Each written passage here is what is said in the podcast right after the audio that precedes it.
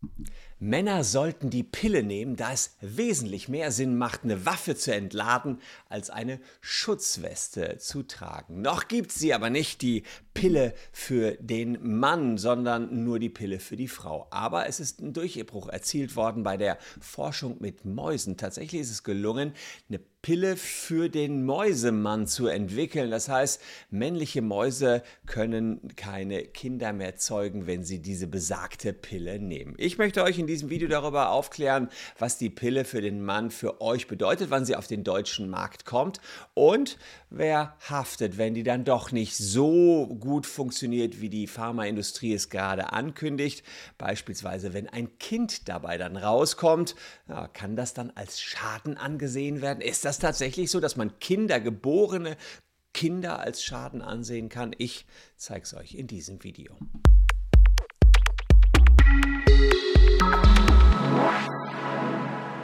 Hallo, ich bin Christian Solmecke, Rechtsanwalt und Partner bei WBS Legal in Köln. Und die Antibabypille, die kennen ganz bestimmt viele von euch. Die weiblichen Zuschauerinnen, die nutzen die ganz bestimmt teilweise auch schon.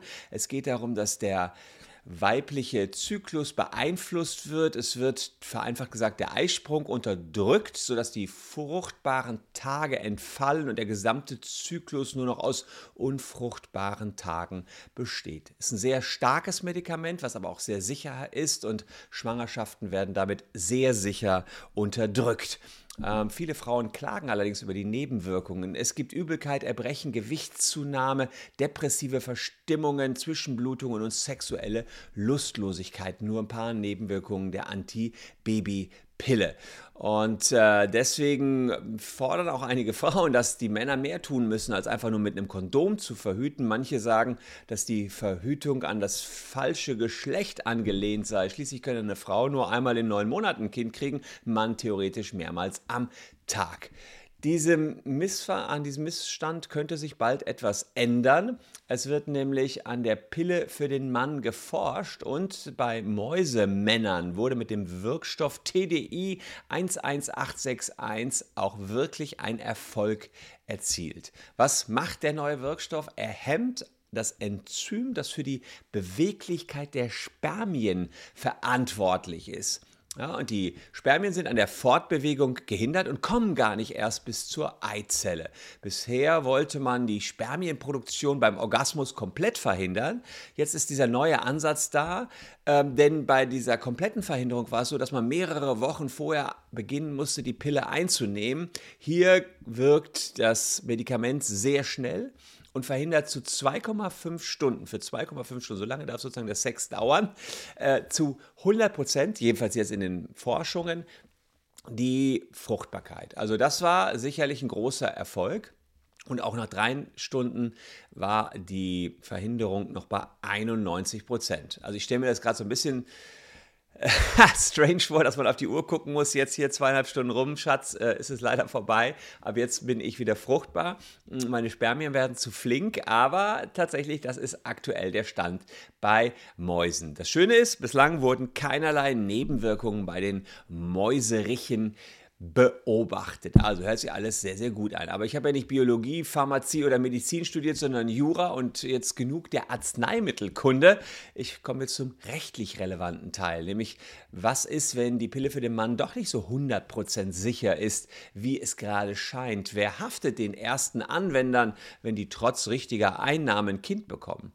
Naja, man könnte nun natürlich daran denken, dass die Person, die trotz Anwendung Vater wird, einen Anspruch auf Schadenersatz hat. Aber kann ein Kind wirklich einen Schaden darstellen? Man muss sagen, mit Moral hat Recht nicht viel zu tun, aber hier reichen die Moralvorstellungen doch noch äh, ganz gut aus. Wir haben hier den Artikel 1 unseres Grundgesetzes und da auch noch den Satz 1 die Würde des Menschen ist unantastbar. Sie zu achten und zu schützen ist Verpflichtung aller staatlichen Gewalt. Ganz wichtiger Satz, wenn ich den vorlese, kriege ich immer noch eine gewisse Gänsehaut. Lernt man im juristischen Ausbildungsweg schon im ersten Semester. Und da muss man natürlich sagen, was gibt es Würdeloseres, als ein Kind als Schaden anzusehen? Aber so ein Kind ist natürlich nicht gerade billig. Was schätzt ihr, was ein Kind bis zum 18. Lebensjahr so an Geld verschlingt? 10.000 Euro? 150.000 Euro? Eine halbe Million? Was denkt ihr? Die Wahrheit, es sind 148.000 im Durchschnitt. 148.000 Euro kostet ihr eure Eltern im Durchschnitt bis zum 18. Lebensjahr. Also eine ganze Menge Knete. Und wenn die Eltern getrennt sind und das Kind bei der Mutter wohnt, muss der Vater, also der Babypillenanwender, monatlich Unterhalt bezahlen. Und zwar bis zum 21. Lebensjahr, je nach Ausbildungsstatus. Aber Grund könnt ihr euch merken, bis zum 21. Lebensjahr. Wie viel das ist, wie viel er zahlen muss, das richtet sich nach der sogenannten Düsseldorfer Tabelle. Kann man nachlesen, habe ich euch hier mal rausgepickt. Und man sieht in der Düsseldorfer Tabelle hier mh, hm, der, ein, ein Geringverdiener, hm, der zwischen 1900 und 2300 Euro netto verdient im Monat ähm, oder hier bis 1900 Euro netto verdient, muss 437 Euro für ein kleines Kind zwischen 0 und 5 Jahren zahlen. Wenn wir mal bei den Spitzenverdienern zwischen 9.500 Euro gucken bis 11.000 Euro monatlich, die müssen 1.200 Euro roundabout für ihr Kind ab dem 18. Lebensjahr abdrücken. Also eine ganze Menge Schaden. Das sind Unterhaltskosten. Und diese Unterhaltskosten werden tatsächlich auch als Schaden anerkannt seitens der Gerichte. Also es ist ein ersatzfähiger Schaden für ein ungewolltes Kind. Diese Unterhaltskosten sind tatsächlich juristisch gesehen ein ersatzfähiger Schaden. Ersatzfähig ist übrigens auch der Schaden im dieser Datenleck. Checkt's mal aus, ob ihr betroffen seid. Also Millionen Deutsche sind von dieser Datenleck betroffen.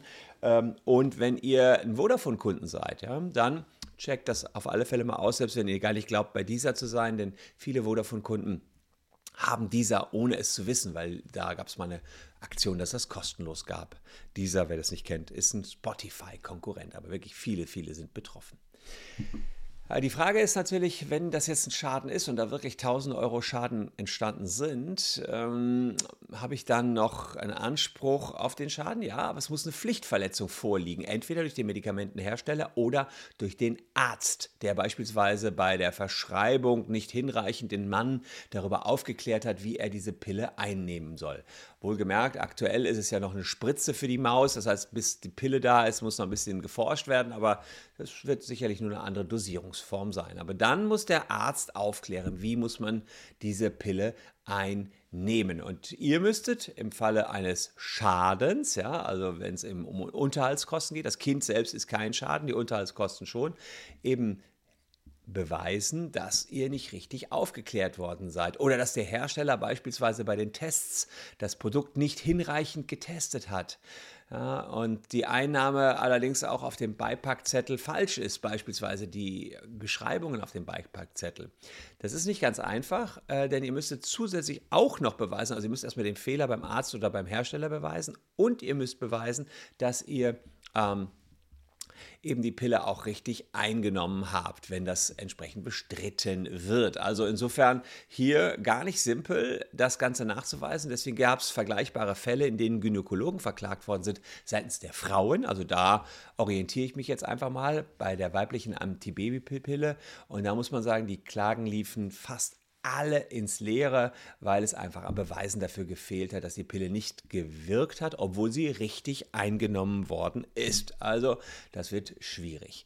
Ein kompletter Schutz, den wird wahrscheinlich auch dieser Hersteller nicht bieten können, selbst wenn es aktuell nach 100% aussieht, jedenfalls beim Test mit den Mäusen, die dann da eben die Pille genommen haben, beziehungsweise sich das Medikament haben spritzen lassen. Restrisiko bleibt. Aber wenn die Pille auf dem Medikamentenmarkt verfügbar ist, dann soll sie sehr, sehr sicher sein. Ich muss allerdings auch dazu sagen, das kann noch ein langer Prozess sein, denn in Deutschland dauert es einfach, bis so etwas zugelassen wird, ein Medikament. Es braucht eine behördliche Zulassung, ein Zulassungsverfahren. Dann gibt ist eine Beurteilung der pharmazeutischen Qualität und die Unbedenklichkeit des Arzneimittels muss wirklich nachgewiesen werden. Also wann sie wirklich kommt, äh, ist es, äh, steht noch ein bisschen in Sternen, aber man hat einen Durchbruch erzielt, jedenfalls bei dem einen oder anderen Mäuserich und da hat man für zweieinhalb Stunden Sex, ohne dass man Sorge haben muss, dass die Frau schwanger wird. Ja, was meint ihr? Sollen die Männer künftig die Pille nehmen, um ihre Waffen schon vorzeitig zu entladen, oder sollen die Frauen lieber die Schutzweste anziehen, um sozusagen die Spermien des Mannes abprallen zu lassen? Ich bin auf euren Input gespannt. Hier jetzt eine neue Art zu verhüten, die gerade im Kommen ist. Würdet ihr es als Mann machen? Ist das nicht einfach nur fair den Frauen gegenüber? Ich bin gespannt. Postet es in die Comments und schaut noch diese beiden Videos, wenn ihr Lust habt. Die habe ich euch rausgepickt. Bleibt gesund, liebe Leute. Wir sehen uns morgen an gleicher Stelle schon wieder. Tschüss und bis dahin.